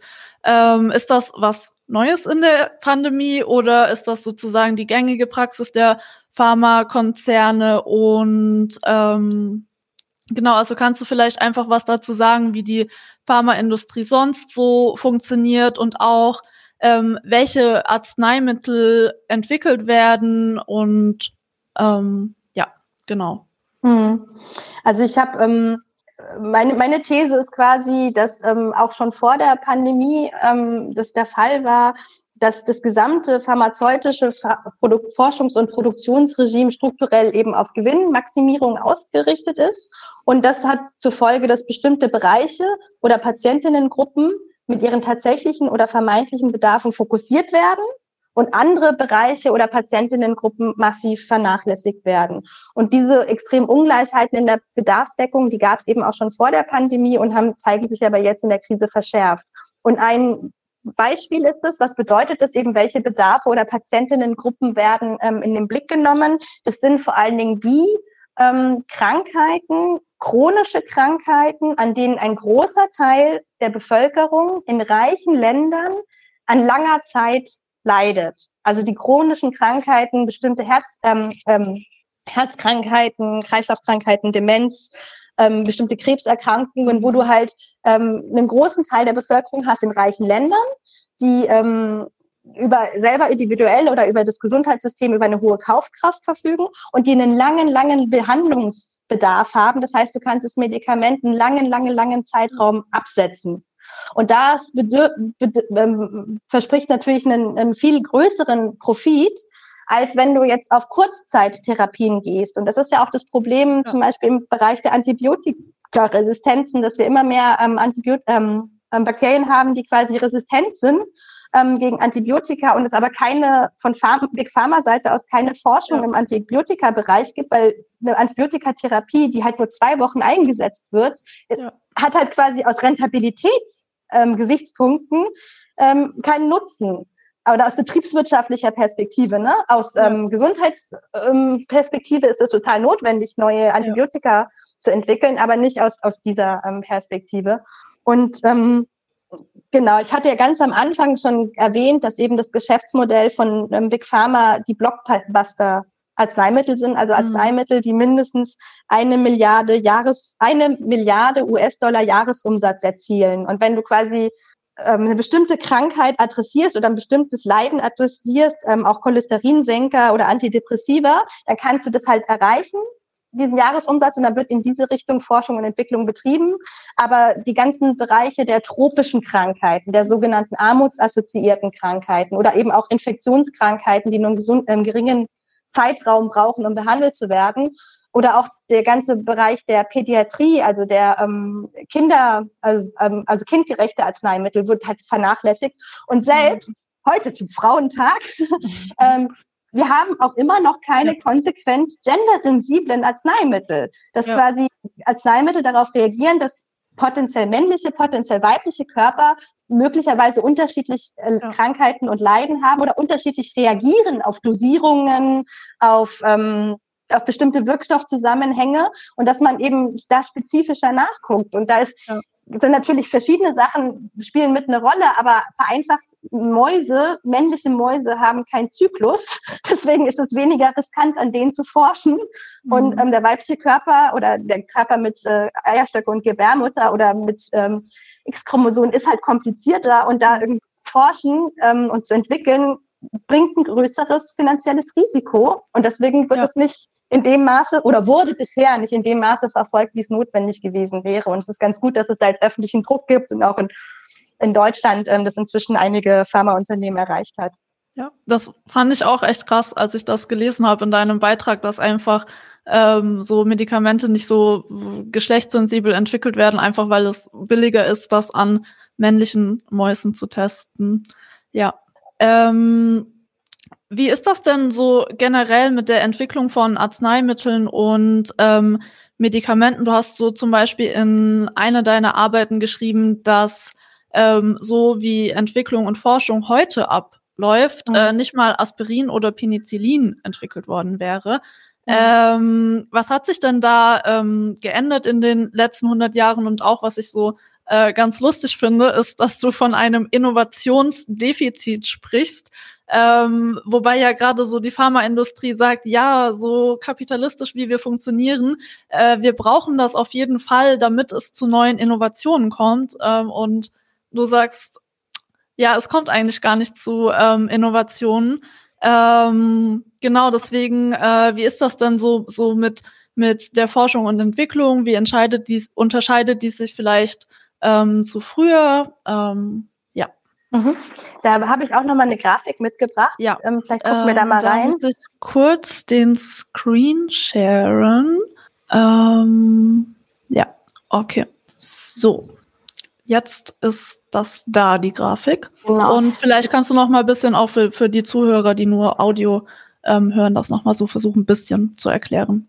Hm, genau. Ja. Also das ist sozusagen das ist so, so ähm, ein langer Pfeil, der so verschiedene Abschnitte hat.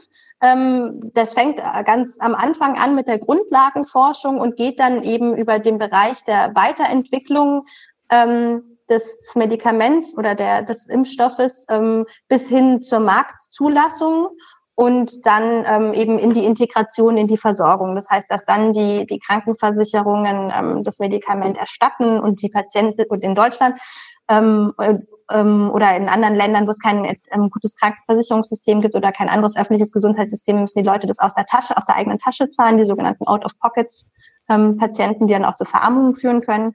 Und dann ist es auf jeden Fall das Arzneimittel in der Versorgung, in der Struktur drinnen. Und ähm, entlang dieses Pfeiles gibt es eben verschiedene Abschnitte. Und was ähm, relevant ist aus betriebswirtschaftlicher, kapitalistischer Perspektive, ähm, erstens mal, ab welchem Zeitpunkt melde ich das Patent an und schütze quasi die Idee, das ähm, geistige Eigentum damit. Und wie lange brauche ich dann noch bis zur Marktzulassung? Und wie lange habe ich dann, was ist letztlich der Zeitraum zwischen Marktzulassung und Ende des, der Patentlaufzeit, was ist mein exklusives Verkaufsfenster, in dem nur ich Exklusivrechte habe, dieses Wirkstoff zu verkaufen und in dem ich die Preise maximal ausreizen kann. Und ähm, da gibt es ähm, das habe ich so ein bisschen ähm, hier visualisiert und dann habe ich quasi dem noch gegenübergestellt, was am Anfang so, es gibt halt leider keine Transparenz darüber, was die tatsächlichen mhm. Kosten sind für Forschung und Entwicklung von ähm, Arzneimitteln, aber es gibt so Schätzungen und die habe ich hier mit reingenommen. Ähm, dass ähm, von 161 Millionen ähm, Euro oder US-Dollar ähm, notwendig sind, um so ein Arzneimittel ähm, zu erforschen und zu entwickeln, bis hin zu Schätzungen von 4,45 Milliarden US-Dollar. Und da kann man sich schon vorstellen, von welcher ähm, Perspektive aus welche Schätzungen sind also so Ärzte ohne Grenze oder Oxfam oder auch so Produkt ähm, ähm, Entwicklungspartnerschaften, die sehen halt eher so geringere Forschungs- und Entwicklungskosten ja. und die ähm, Big Pharma oder vor allem die Dachverbände ähm, der Pharmaindustrie, die sagen halt, nee, das sind auf jeden Fall Entwicklungskosten im Milliardenbereich ähm, die da re ähm, amortisiert werden müssen, also deren die, die Ausgaben, die wir da wieder reinholen müssen. Und deswegen müssen wir natürlich auch dieses Fenster der Verkaufsexklusivität nochmal extra ausdehnen. Also dann am Bitte dann nochmal eine Patentverlängerung bekommen oder ähm, was ich hier genannt, ich habe ja auch aufgezählt, Verlängerung der Exklusivrechte.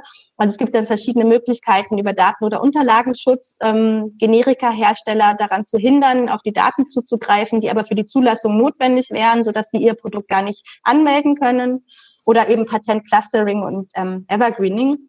Ähm, das sind ganz grob, ähm, kann ich dir an der Stelle sagen, ähm, mhm. rechtliche mhm. Möglichkeiten, um mehrere Patente rum, um ein Produkt eigentlich anzumelden. Und da ja. gibt es eine ganz interessante Studie von der Europäischen Kommission, die 2009 herausgefunden hat, dass, das, ähm, ähm, dass bis zu 1300 Patente um ein Produkt angemeldet wurden.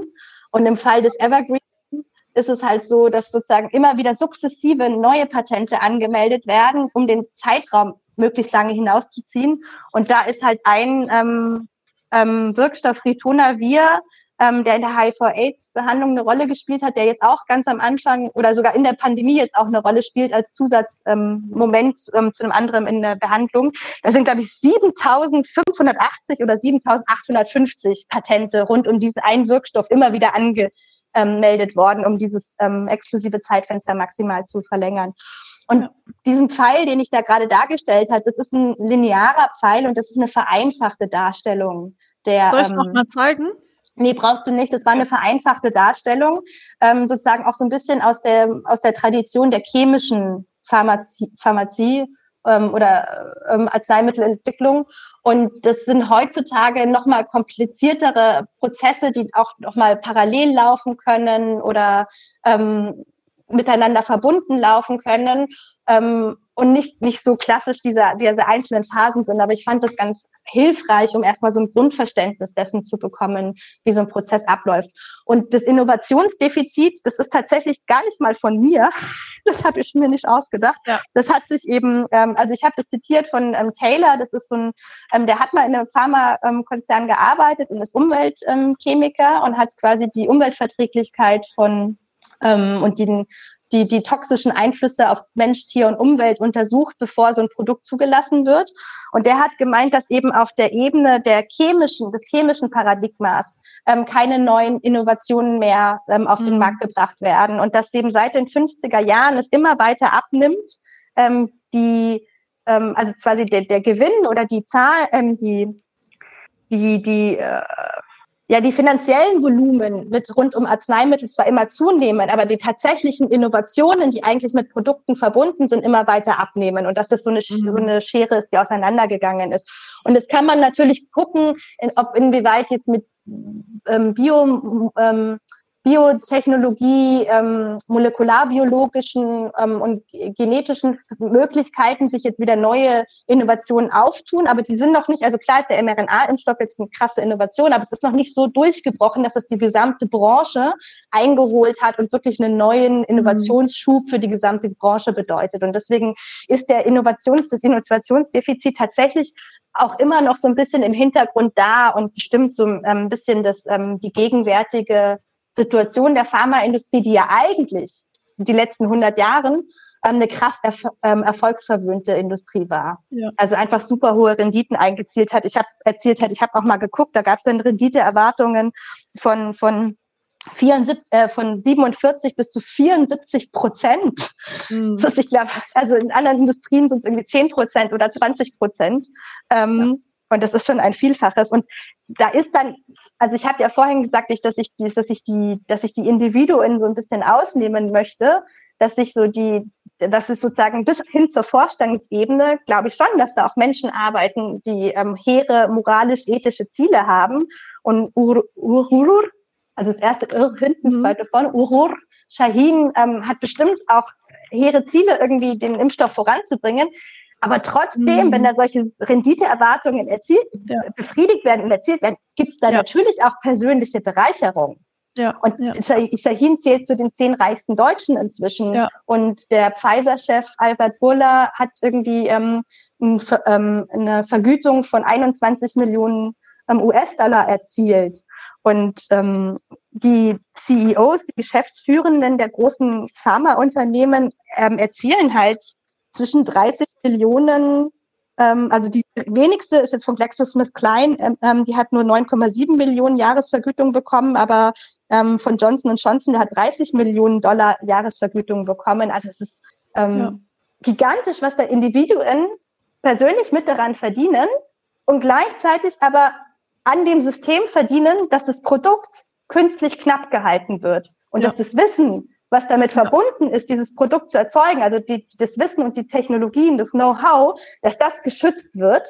Und weil das geschützt wird und nicht anderen Herstellern zugänglich gemacht wird, müssen anderswo Menschen sterben. Und das ist halt einfach ein, ein krasser Antagonismus, den der Kapitalismus mit sich bringt, der sich ja. in der, in der, ähm, im Gesundheitsbereich ähm, eben tödlich zeigt. Ja, auf jeden Fall. Ähm, wir haben hier im Chat ähm, mehrere Fragen. Ähm, die eine, also ich würde ich würd die kurz aufnehmen und dann ähm, nochmal daran anschließen, wo wir gerade ähm, diskutiert haben. Ähm, aber zum einen, ähm, nämlich ob man bezüglich der Krankenkassen und Versicherungen und auf der anderen Seite der Pharmaindustrie von äh, unterschiedlichen Kapitalfraktionen sprechen kann oder könnte. Ähm, und eine andere Frage ist, ähm, ob nicht eine äh, überlange Pandemiedauer aus Sicht der Pharmaindustrie eigentlich gar nicht so schlecht wäre. Ähm, ähm, ich gehe mal auf die erste ein, weil die ist ähm, ganz richtig, ähm, geht schon also in die richtige Richtung von, von der Analyse her oder so von der Vorstellung. Also Kapital ist ja nicht ein homogener Block, wo irgendwie alle gleich ticken und alle die gleichen Vorstellungen haben, sondern im Kapital also die Einzel verschiedenen Einzelkapitale sind natürlich auch in Konkurrenz und im Wettstreit zueinander. Die haben dann auch Gentleman's Agreement oder so gegenseitige Verflechtungen und Anerkennung und so. So bilden sich dann in der Pharmaindustrie eben dann auch Oligopole. Aber es ist nicht eine Stimme, eine Macht, ein Machtblock. Und ähm, wenn man jetzt Krankenkassen und Pharmaindustrie anguckt, kann man schon sagen, dass da Interessen aufeinandertreffen, die nicht ähm, miteinander einhergehen. Und das kann eben, es kommt da zu Konflikten und es kann auch ähm, sich in, in Gesetzesänderungen niederschlagen. Also zum Beispiel hat sich ähm, das ist eine ganz gutes, also ein echt gutes Beispiel, weil in Deutschland haben wir das AMNOG, das Arzneimittelneuordnungsgesetz, mhm. ähm, das eben sagt, ähm, ja, wir lassen neue Arzneimittel auf den Markt und im ersten Jahr nach der Zulassung, damit erstmal alle im Arzneimittel kommen dürfen, gibt es keine Preisregulation. Und die Kassen mhm. zahlen quasi das, was, ähm, ähm, wenn es quasi ein rezeptpflichtiges, ähm, rezeptpflichtiges Arzneimittel ist, zahlen die Kassen das, was die Pharmaindustrie verlangt. Aber mhm. dann gibt es ein Überprüfungsverfahren, um dann wird quasi ähm, geprüft, inwieweit ähm, das neue, also das Medikament tatsächlich eine, eine neuartige Wirksamkeit hat, die es von, von anderen Arzneimitteln, die es schon auf dem Markt gibt, unterscheidet. Und anhand dessen, wenn es eine wirklich neuartige Wirkung hat, gibt es dann Preisverhandlungen zwischen der Krankenversicherung und der Pharmaindustrie. Und dann werden die Preise ähm, angeglichen und nach unten gedrückt. Und das hat tatsächlich, ja. ich glaube, im Jahr dem deutschen Krankenversicherungssystem äh, spart es jährlich drei Milliarden Euro ein. Das ist schon mhm. eine große, ja. große Summe. Und ähm, ja, und das andere äh, Beispiel, das auch noch in dieser Perspektive geht, irgendwie gibt es nicht unterschiedliche Kapitalfraktionen, ähm, die unterschiedliche Interessen haben. Ähm, es gibt so einen ähm, Zusammenschluss von institutionellen Investoren. Das sind ähm, Versicherungskonzerne, Rentenfonds, das sind kirchliche ähm, Investorinnen ähm, die sich zusammengeschlossen haben und die verfügen über ein Gesamtvermögen, was die verwalten, ich glaube, von 1,3 Billionen US-Dollar. Mhm. Und die ähm, werden so ein bisschen von der Access to Medicine Foundation organisiert. Ähm, die sitzt in Amsterdam, ähm, wenn ich gerade richtig bin. Ist auch schon spät am Abend, aber in den Niederlanden. Und ähm, die ähm, üben quasi gemeinsam Druck aus auf die Pharmaindustrie, ähm, sich doch bitte den Entwicklungs- und Schwellenländern stärker zuzuwenden, weil die sich nämlich davon langfristige Wachstumsmärkte versprechen. Weil die halt sagen, die ähm, Märkte in Europa und Nordamerika sind gesättigt. Ähm, da ist es nicht mehr, da kann nicht mehr die großen Wachstumserfolge erzielt werden. Wir müssen in die Entwicklungs- und Schwellenländer oder in die Länder mit, mit mittleren und niedrigen Einkommen. Da sind neue Wachstumspotenziale, die, die abgeschöpft werden müssen. Und deswegen ist sozusagen aus Investorensicht da oder ist Investorinnen sich da ein Interesse dran, Druck aus auf die Pharmaindustrie auszuüben. Und da passiert auch was. So. Ähm, die zweite Frage, ob es im Interesse der, Pandem ähm, der Pharmaindustrie ist, dass die Pandemie nicht so, ähm, so schnell beendet wird. Naja, zumindest ist es im, im Interesse ähm, von bestimmten Impfstoffherstellern, dass ihr Impfstoff möglichst lange nachgefragt wird, beziehungsweise, dass wenn der nicht, nach, nicht mehr länger nachgefragt wird, dass sie immer noch den Technologievorsprung haben und damit dann mhm. neue Medikamente oder Impfstoffe äh, entwickeln können. Deswegen den mRNA-Technologievorsprung behalten, weil damit kann man ja dann auch Malaria oder ähm, andere ähm, Medikamente auf den Markt bringen oder ähm, und, und, und, und äh, da ähm, höhere Preise durchsetzen oder zumindest eine Marktmacht absichern. Ja. So ganz so zynisch, dass sie das quasi so richtig so absichtlich einplanen, würde ich nicht sagen. Aber es ist in, im wirtschaftlichen Interesse gibt es ja tatsächlich widersprüchliche Widersprüchlichkeiten, die inhuman sind und die den ja. Tod von Menschen verursachen. Ja.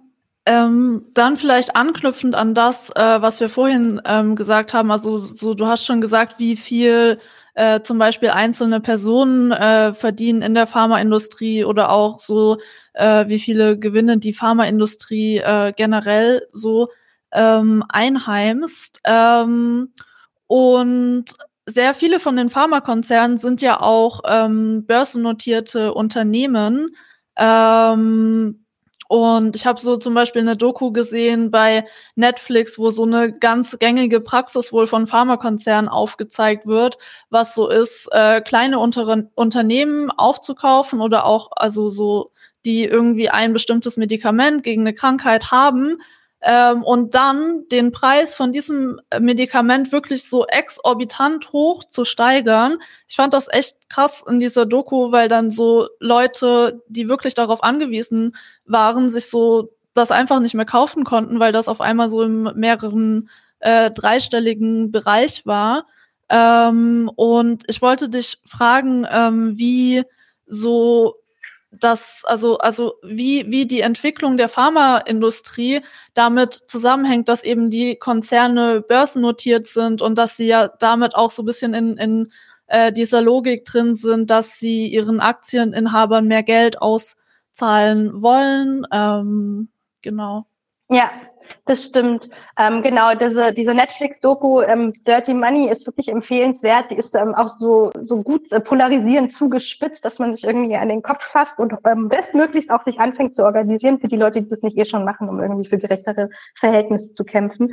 Ähm, genau, da wird halt, äh, ich glaube, der Fall von Pyrimetamin, da ist der Markenname Daraprim, ähm, da wurde die Dosis, ähm, die Tagesdosis von 13,50 US-Dollar auf 750 US-Dollar pro Tagesdosis erhöht. Und ähm, der, ähm, der junge Hedgefondsmanager, der da porträtiert wird, Martin Shkreli, ähm, der galt als ein bisschen der absolute Bad Cop oder nicht Bad Cop, sondern ähm, also der war schon so, so auch in der Pharmaindustrie bei Big Pharma war der schon extrem schlecht angesehen für die mhm. Praktiken, die der gemacht hat, beziehungsweise vielleicht auch für die Art, wie der das als selbstverständlich abgetan ja. hat. Also er hat ja selber gesagt, wieso? Ich, ich spiele ja nur die Regeln, die der Kapitalismus mir vorgibt.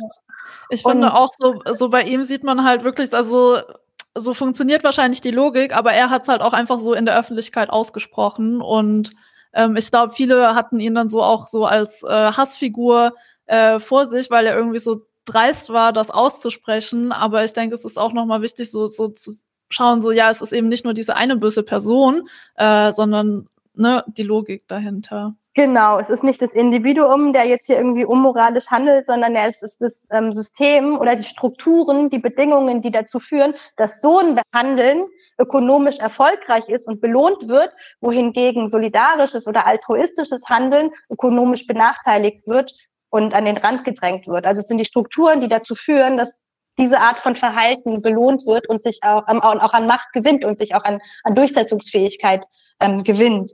Und ähm, die ähm, Ellen Höhen, die ist von Management, äh, Management, äh, Medicine Law and Policy. Ähm, die hat ein ganz gutes Buch geschrieben, Ellen ähm, Höhen ähm, zur, zur globalen Pharmaindustrie, was irgendwie auch ganz ähm, ein, also eingänglich geschrieben ist.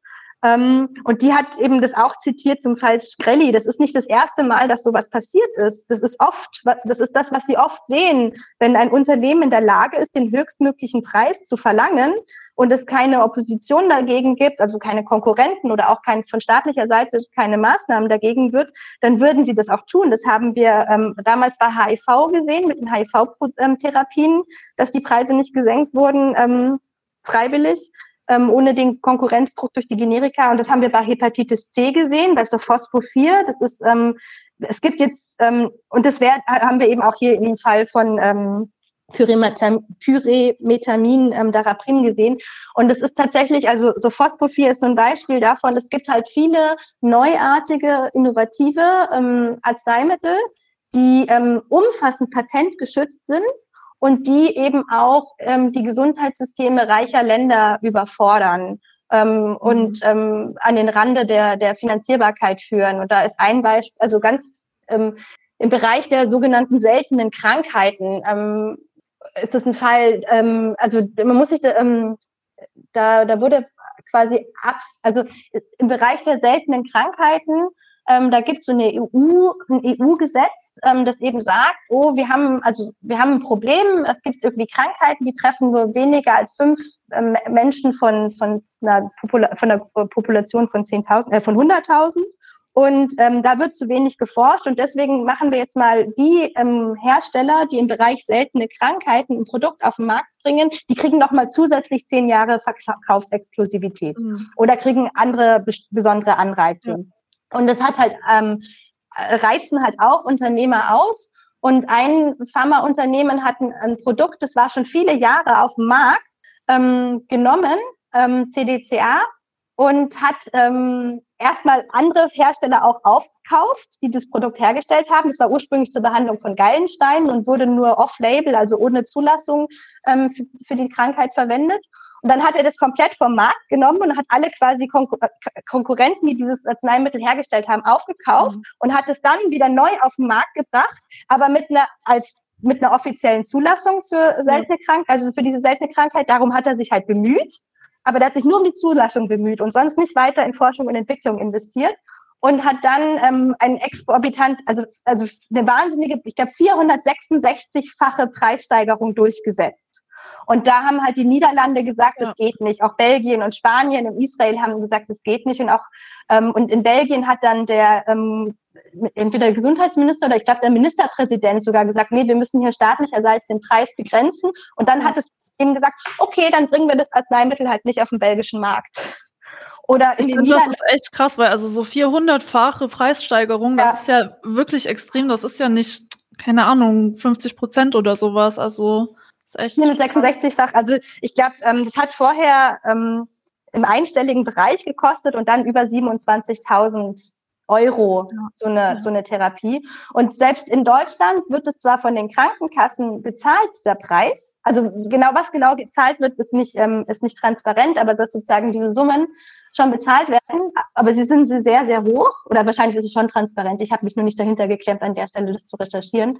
Aber ähm, die, ähm, was halt sozusagen einzelne Erfahrungsberichte sind von Patientinnen und Patienten, die dieses Medikament brauchen, ist, dass sie keine Ärzte finden, die ihnen das verschreiben, weil die Ärzte sagen oder die Ärztinnen sagen, wir können nicht so eine hohe Therapie verschreiben, weil wir haben ja auch nur ein begrenztes Budget und die haben halt, wollen halt nicht der Krankenversicherung gegenüber negativ auffallen und wollen vor allem nicht mit Rückforderungen ähm, belastet werden. Und mhm. deswegen verschreiben die das einfach nicht. Und das ist halt auch übelst, weil dann wird das Risiko auf die individuelle Patientin, den Patienten verlagert, anstatt dass man da irgendwie staatlich ähm, eine, kluge Lösung dazu findet.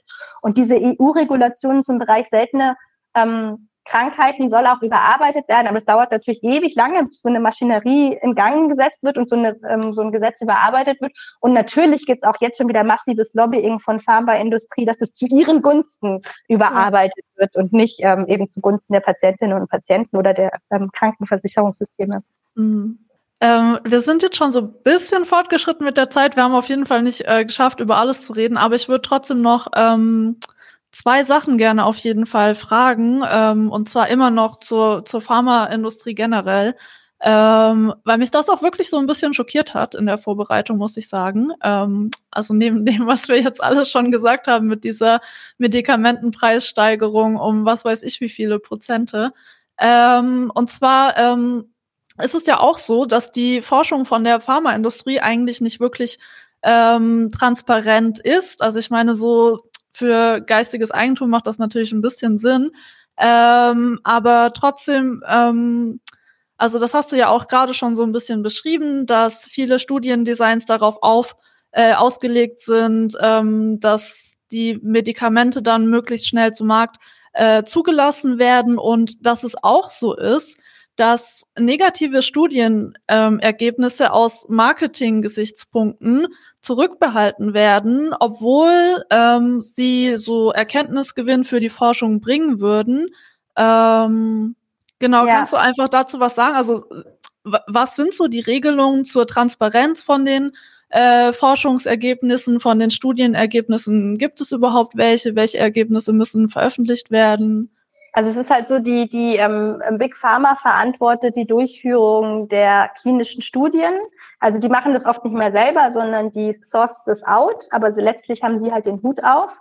Ähm, und die ähm, entscheiden halt dann darüber, wie das Studiendesign ist. Das heißt, welche Patientinnengruppe und welche Vergleichsgruppe wird vor allen Dingen hinzugezogen, wie ist die Studiendauer ähm, angelegt. Ähm, und da spielen Marketing-Gesichtspunkte oder Verkaufsgesichtspunkte und Schutzgesichtspunkte eben eine Rolle und vor allem auch, ähm, dass die ähm, Studien so durchgeführt werden, dass das Medikament möglichst schnell auf den Markt gebracht wird, weil je schneller Marktzulassung, desto länger ist die ähm, der Zeitraum, in dem das noch patentgeschützt ist und ich eben exklusiv hohe Preise durchsetzen kann als Pharmaindustrie. Und ähm, deswegen ist so, dass so relevante Fragen bei der klinischen Studie, das hatten wir bei den ähm, ähm, Covid-19-Impfstoffen, zum Beispiel kann eine geimpfte Person das Virus weitertragen oder nicht. Diese Frage wurde mhm. halt in dem Studiendesign ausgespart, weil diese Frage für das ähm, Zulassungsverfahren nicht relevant war. Ja.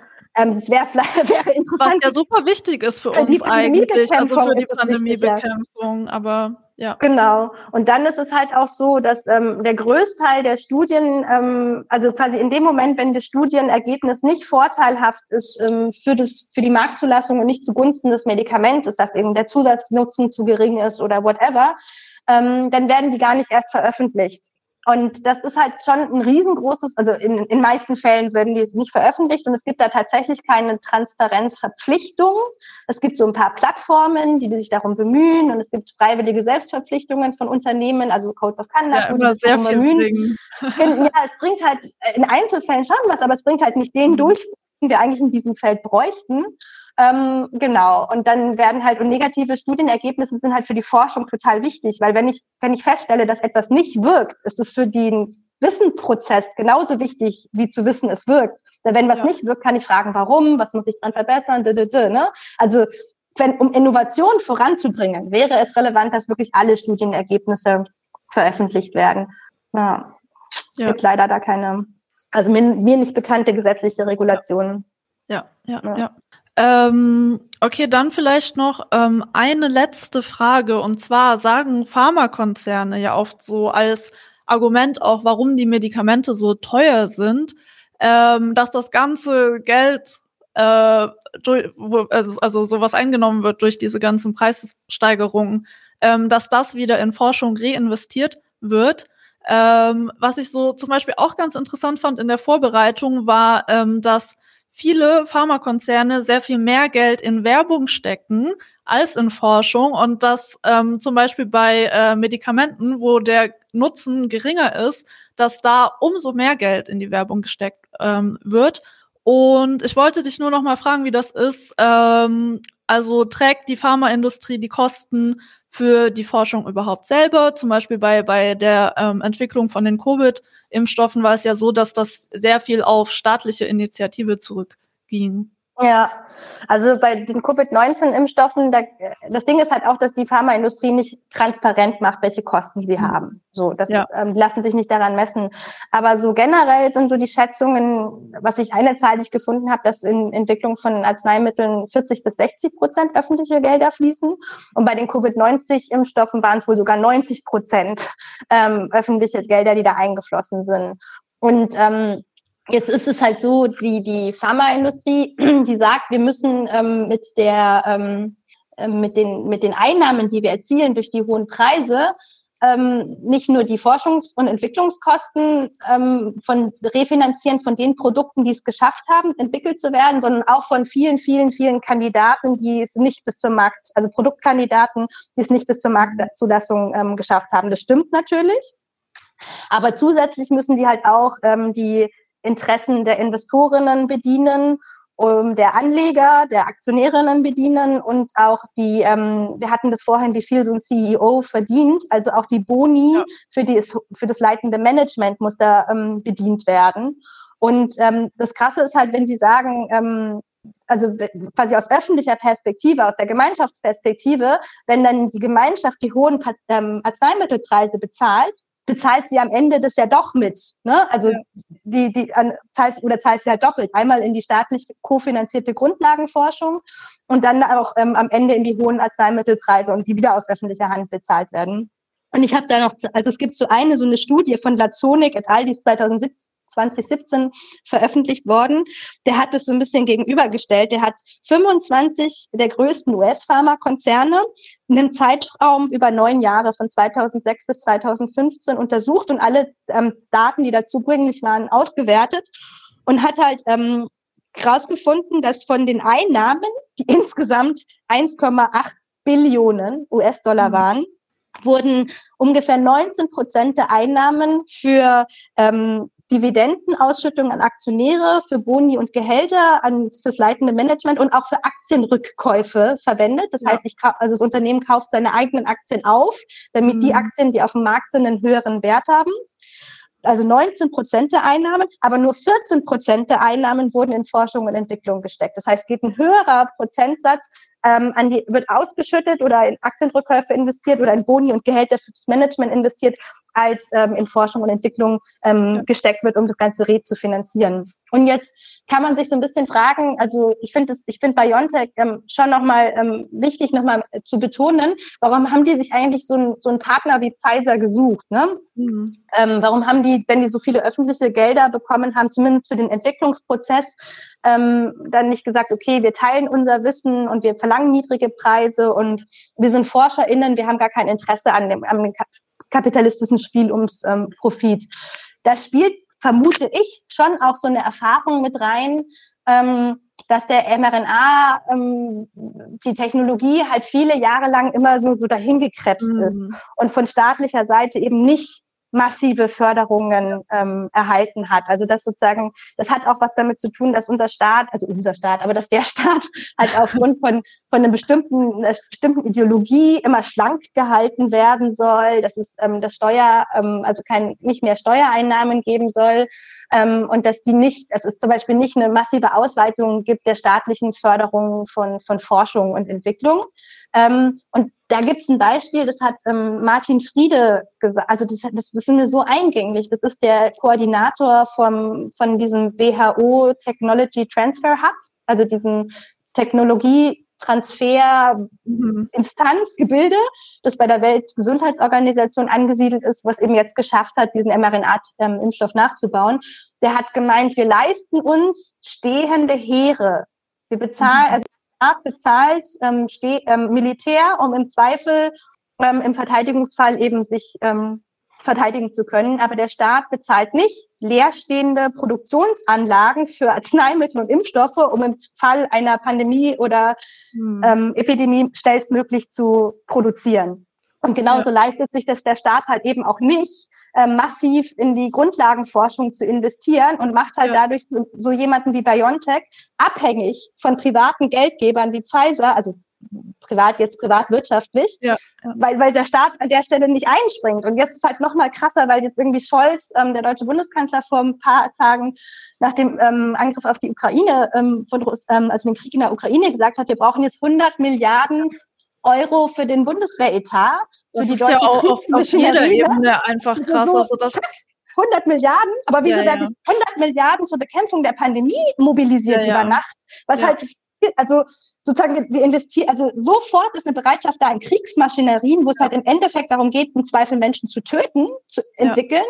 Äh, oder, aber es werden nicht so gleichermaßen Gelder in die Hand genommen, um am Ende Menschen Leben zu retten oder zumindest gesundheitliches Wohlbefinden zu steigern.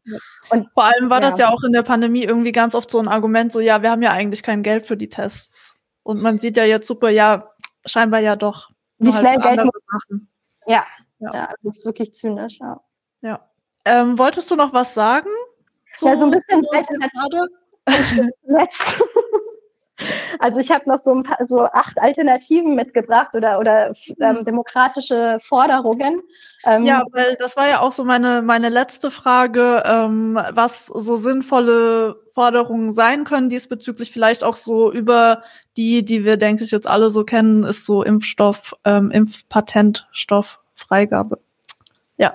Patente freigeben, Impfstoffe für alle. Ja. genau.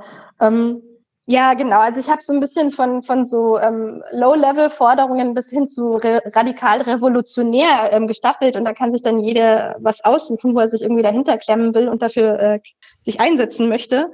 Ähm, jeder und jeder.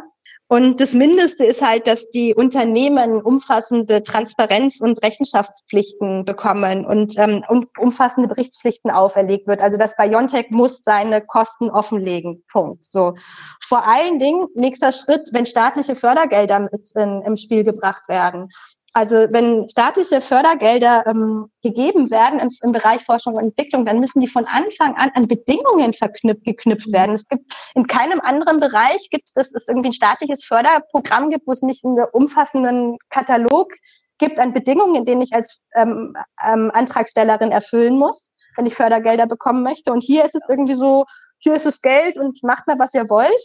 Und da gibt's halt so Bedingungen wie eben ähm, Transparenz, ähm, eine Lizenzvergabe, die Zugangslizenzen ähm, beinhaltet. Das, also Lizenz ist ja quasi, ich lasse andere Menschen, äh, andere Hersteller ähm, gegen eine Gebühr oder sogar ohne Gebühr ähm, das patentgeschützte Produkt nachbauen.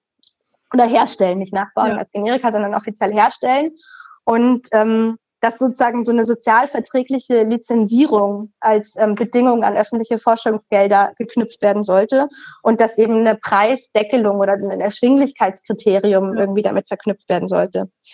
Dann ein bisschen weiter geht noch die Forderung nach Delinkage, also die Trennung mhm. der Kosten von Forschung und Entwicklung von den Kosten der Produktion und der Vermarktung, dass man das eben einfach strukturell auseinander dividiert, diese Bereiche, und Forschung und Entwicklung als eigenständige Bereiche sieht. Und da gibt es tatsächlich einen, ähm, einen, einen praktischen ähm, Entwurf, ähm, diese sogenannte Health Impact Fonds, also der Gesundheitseinfluss ähm, äh, Fonds, Health Impact Fonds, ähm, den eben der, der Thomas Pogge mit ins Leben gerufen hat, ein Yale-Philosoph, ähm, den ich schon vorher mal zitiert hatte.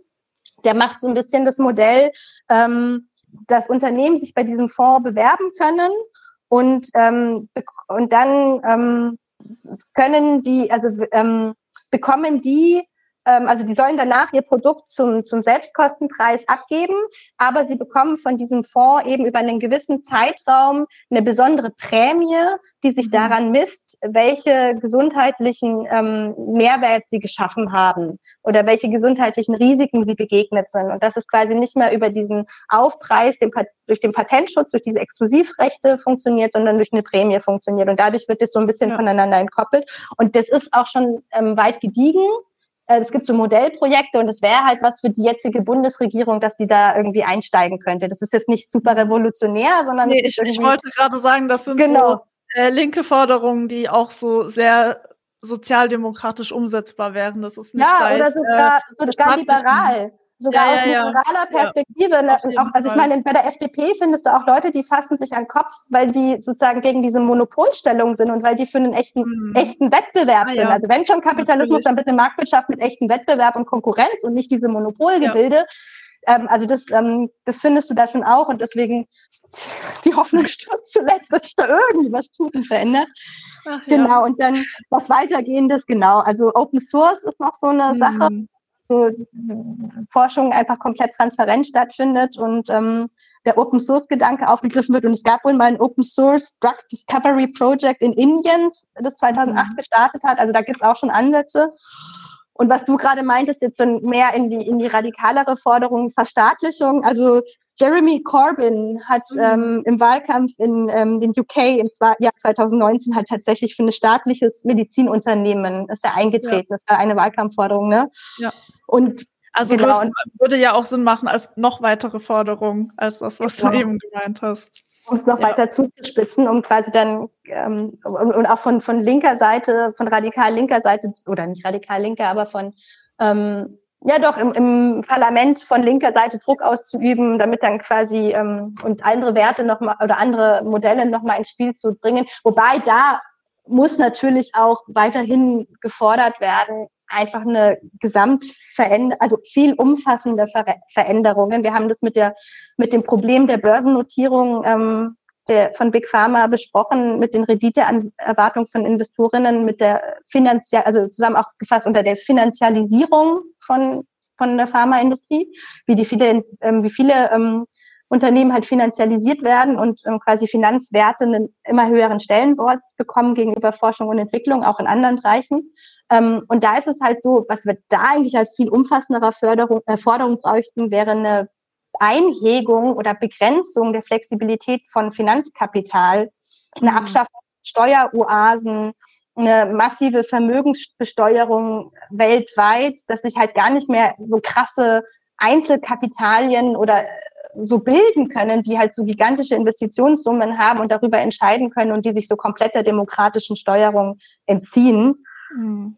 Genau, und sozusagen jetzt noch so als an marxistischer Sicht am Ende, eigentlich müsste Forschung, Entwicklung und Produktion von, von Gesundheitstechnologien an Bedarfen und Bedürfnissen ausgerichtet werden und nicht an Kaufkraft, an finanzieller Kaufkraft.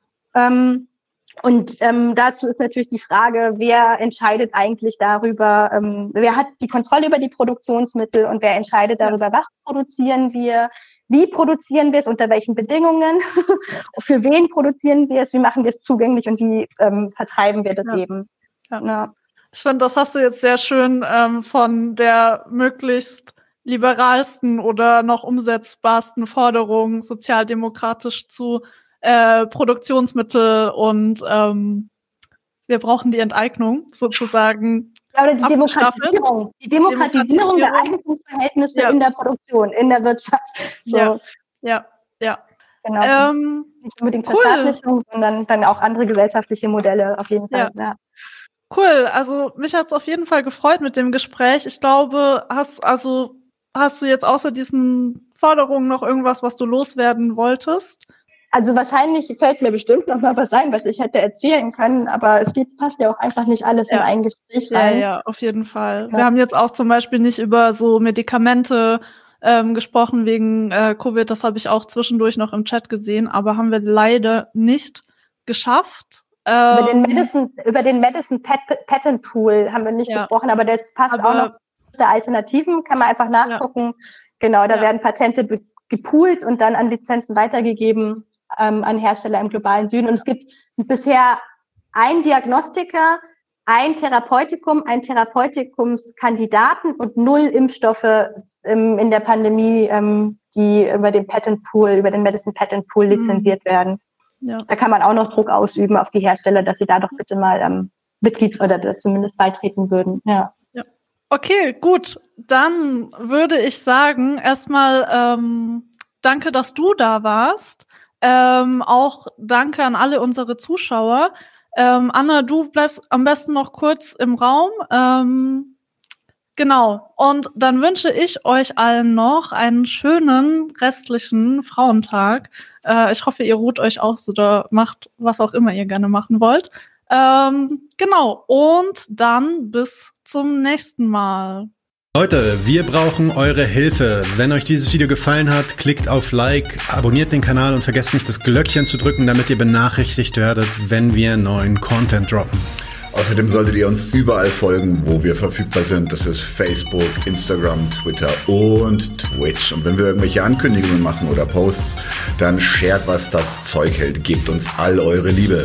Wir haben mittlerweile ziemlich signifikante Kosten. Wenn ihr es euch irgendwie leisten könnt, unterstützt uns doch auf Patreon. Dann kommt ihr auch in den Genuss verschiedener Vorteile, wie zum Beispiel Zugang zu unserer Discord-Community oder Zugang zu den ultrageheimen Patreon-Episoden, die wir dort posten. Außerdem könnt ihr uns natürlich auch über PayPal Spenden zukommen lassen. Außerdem haben wir mittlerweile einen eigenen Online-Shop. Das heißt, wenn ihr euch immer noch fragt, was ihr euren Lieben zu Weihnachten, Ostern oder sonst wie schenken könnt, geht dorthin und kauft duftes Merch. Alle Links dazu hier in der Beschreibung oder auch auf unserer Webseite 99 zu 1.de. Vielen Dank fürs Dabeisein, danke für die Unterstützung und wir sehen uns in diesem Theater.